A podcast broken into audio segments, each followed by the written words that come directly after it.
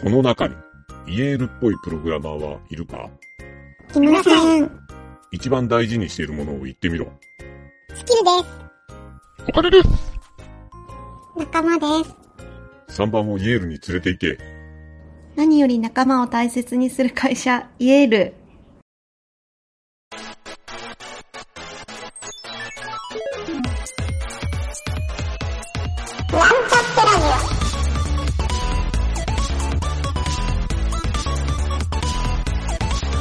この番組は、プログラミング初心者の勉強に役立つ情報をお伝えする放送局です。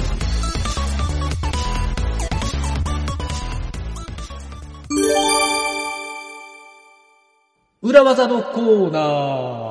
はい、どうも。ゆげたです。酒井です。 CTO のプロデューサーの吉田です。はい、よろしくお願いしおます。願いしおま願いす。します。お願いします。えっ、と、今週は、吉田さんが裏技を大量に持ってきてくれたということで、おすごい。ちょっと吉田さん裏技のコーナーとして、進めていってみま すか。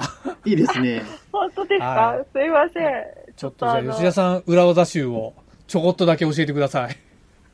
そうですね。ちょっと3つ持ってきたんですけど、今日は、あの、ふおとりあえず2つ ああの、時いいで間すもねあるので。十 分です。はい。はい。できればなと思っております。いはいはいで、ちょっと皆さん、あの、ちょっとハイレベルな裏技が多いかなと思うんですけど、私ちょっとあの、新入社員の方とかも、なんか手軽に使えるようおないいです裏ね技がいいかなと思って、あの、二つ持はいはいっはていきはいました。で、はいえっと、まず、ちょっと説明がうまくできるか難しいんですけど、ラジオで。まずはい一つ目が、あの、あの皆さん Google ワークスペースって使ってますかね私、あの、ワークスペース。はい。はいはいはい。あの結構好きで、で、あうんうのん、 GS、Google アプリケーションスプリットを結構使って、いろいはいはいはろい効率化とか、あおの、したりするんですけど、そこで、あはいの、知っておくと便利な関数っていうのをお持ってきたので、まず一つ目ほうほうをほうそれをお伝えさせていただきたいなと思っております。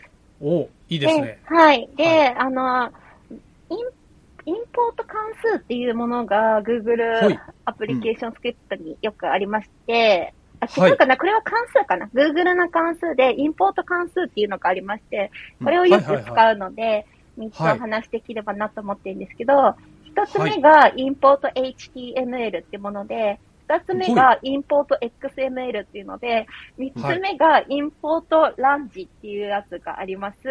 はいではい最はい。初から順番に説明すると、はインい。ポート HTML っていうものが Web 上の表やリストからデータをインポート、簡単にスプレッドシートにインポートすることができるもので、ああ、なるほど。はいはい。例えばなんですけど、Wikipedia だったり、なんか株の指数とかで、えっと、HTML 上にはいテーブルとか、あの、リストって書いてあるものを指定してあげると、綺麗に、はいはいあの、リスト形式で取ってきてくれるっていなるほうど、えめちゃめちゃ便利なものです。で、スクレーピングみたいなことですかね。あ、そうですね。そんな感じええー、です。すごい。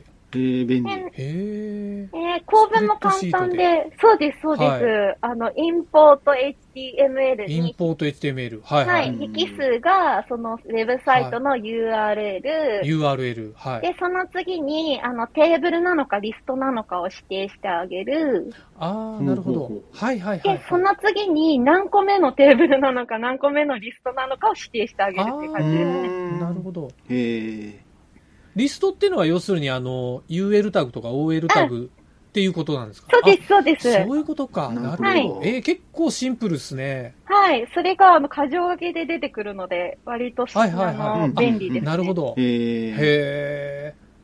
そうするとあれですか、はいスプレッドシートの中に、例えばそのテーブルが再現されるみたいな感じなんですかあ、そうです、そうです。で、おーリストであればリストが並んでくるっていおう。ーなるほど、なるほど。えーこれめっちゃ便利。便利ですね。えー、すげえいい。知らんかった。なんで、あのはあ、そう、データを引っ張ってきたいものがあれば、それを指定してあげれなばるほどすぐ取れるっていう感じですね。はいはいはでい。、なるほど。その次がインポート HT、はいあ、XML って感じなんですけど、は XML。うんうんはいい、はいはいさっきの HTML の XML バージョンで、はいはあいの、インはポート XML の、ああの、なんて、はい URL の次、クエリの部分、あの、テーブルとかリストとかを指定した部分に、えっと、はい X パスを指定してあげると、おそおのなまるまほど。データを引っ張ってきてくれるっていう X。パスが使えるんですね。これは、はいもそうですね。なんスクレで、ーピあングので、すね。そうですね、おーこ本っ当でちすね。は。はい。なんあ、か、これでじゃあ何でもできるわけですね。そうですね。なんかあ、ーなんとか、リブタグの下の、あの、はいはいはいなんとかの要素だったりとかを、うんうんあなるのほど指定してあげれば。いわゆるあなんか A タグの HRF の属性を取ったりとか、そうですそういうことですよそうでねす。ああ、そうですすげえ便い利。やこれはすごい。これすげえな。いいですこねんなことできたんだ。は知いら。んかった。で、なんかええクロムだと、検証から、あの、検証で、あの、なるなほんか、ど。をやってもらうと、そうよね X パスまでうんうんはい、エクスプレスをコピーできるので、あの、すげえ何も知らなくてもコピーしてここに貼り付ければ、基本的には全部取ってこれるので、あ確のか、に何でも取れる。これもはや、 もはやこの時点で、エクセルはこれできないですよね。できんの かないやー ?VBA 書けばできるののかなうん。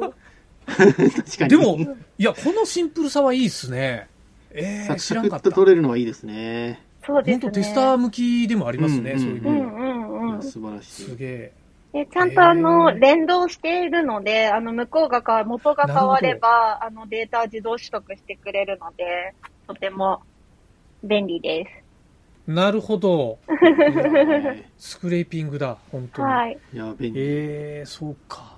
で、それみで、三つ目が、インポートランジっていうものがありまして、はいはこれは、ちょっと、え、あの、ウェブではなく、はい今度は、あの、他のスプレッドシートから、ワンシートそのまま別のスプレッドシートに読み込むことができまして、ほうインポートランジで引数でシートへのアクセスキーと範囲を指定してあげれば、なんか表とか外部の表とかをまるっと、あの別なのるほどシートにコピーできるので、はないんはていういはのい。何かを参照したいときとかは、それをしてあげるうんうと、あの、そのまま参照できるっていう。内部参照させるわけですね。そうですね。それまるっと全部、あの、ひはいはいはい範囲で引っ張ってこれるところがポイントで、うんすげえ。いいっすね。はい、そんなるほどね感じですね。っていうのが、あの、なんていうんですか、Google スプレッドシートで、あの、使えはるい便利なインポート関数3つっていう感じです素ね。晴らしい。スプレッ、Google スプレッドシートの裏技。はい。いいですね。いいですね。便いい利。ですね。へえ。いやー、ここまで僕も使ったことなかったな。こんな使える んだ。そうはいうあ、知結らんかった。構便利な関数があたくさんある本当のでで、すねはい。へえ。すごい。もうこれと Google アップスクリプトを組み合わせたらもう無敵ですね、じゃあ。大体のことできそうですね。ね。もう、いやー、すごい。面白い。いやー、これは、いや、僕も正直ね知らなかったんで、こんなスクレーピングができるなんて、まさにね、ノーコードみたいな感じじゃないですか。そうですね。そうですねね。ローコードみたいな感じですね。ノーコードスクレーピング技ですよ。うん。うんえ、だって別に、あのー、Google ワークスペースっていうか普通の、ね、無料の Gmail 使ってる人でもできますもんね、これ。できるはずですね。ねえ、はい。あの、スプレッドシートが使えればいいんですもんね。そうそうそう。いやー、いいいでやすね。これめちゃくちゃいい情報だ。あこれりがとう喜ごんでざるいまリリスナーの方多いんじゃないですかす。ぜひ、あなるほのど、作業を爆速にしていただければと思います。なるほど。いやー、これはちょっと、湯げた感動したついでに、はいち。ょっと、じゃあ、湯げたも一本分、はい今お願いはいします。日はですね、CSS の裏技の、えっ、と、フクロウセレクター。これ、ご存知の、酒井さんご存知ですかねフクロウセレクター。フクロウセレクターフクロウセレクターですか、フクロウセレクター。あの、吉田さんとか、調べたらすぐ出るんですけど、これちょっと 僕、実は僕が、えーつい最近知った言葉なんで、えはいはいはいーはい。まあ、これが何かっていうのを裏技として紹介しようかなとうんうんうん思ってですね、はいえー、とこのフクロウセレクターっていうのはですね、まあ、あの CSS の書き方なんですけど、はいアスタリスクプラスアスタリスクって書くセレクターの部分はいはいはいは これがまあフクロウの顔に似てるっていうのでい。 なるほフどクなるロほウどセ。レクターっていうふうに言われてるんです よかわいい。えー、初めて聞きましそうた。えめちゃくちゃ面白いじゃん ってちょっとあのフロントエンドのエンジニアの人と盛り上がってたんです けどそうでこれなんかあの実際にめちゃくちゃ使えるセレクターなんですよはいはいはい。で、せまあ、セレクター読める人が、アスタリスクプラスアスタリスクで、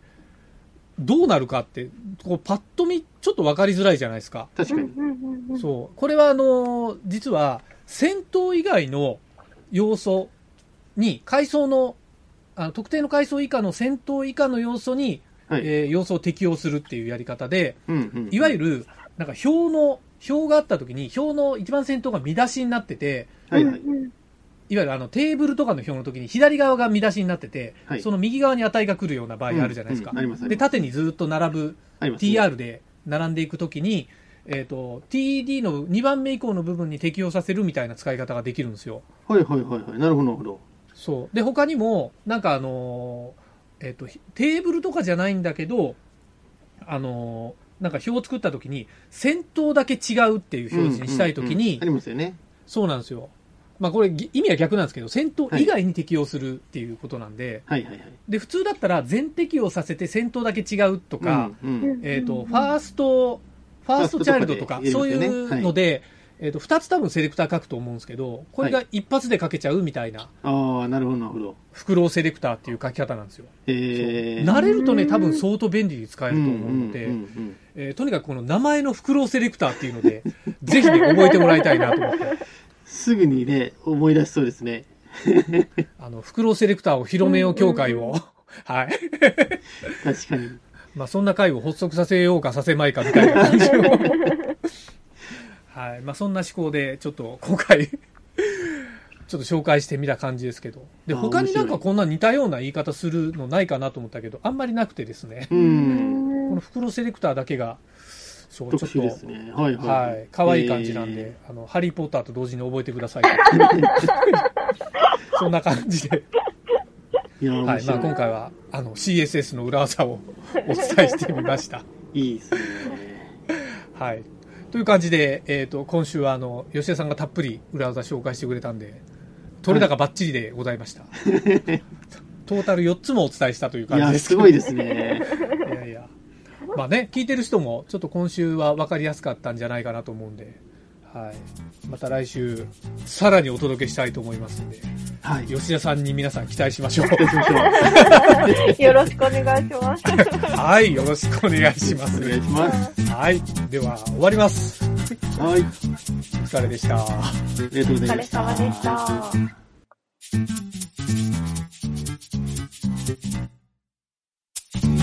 番組ホームページは https コロンスラッシュスラッシュミートドットマークスラッシュラジオです。次回もまた聞いてくださいね。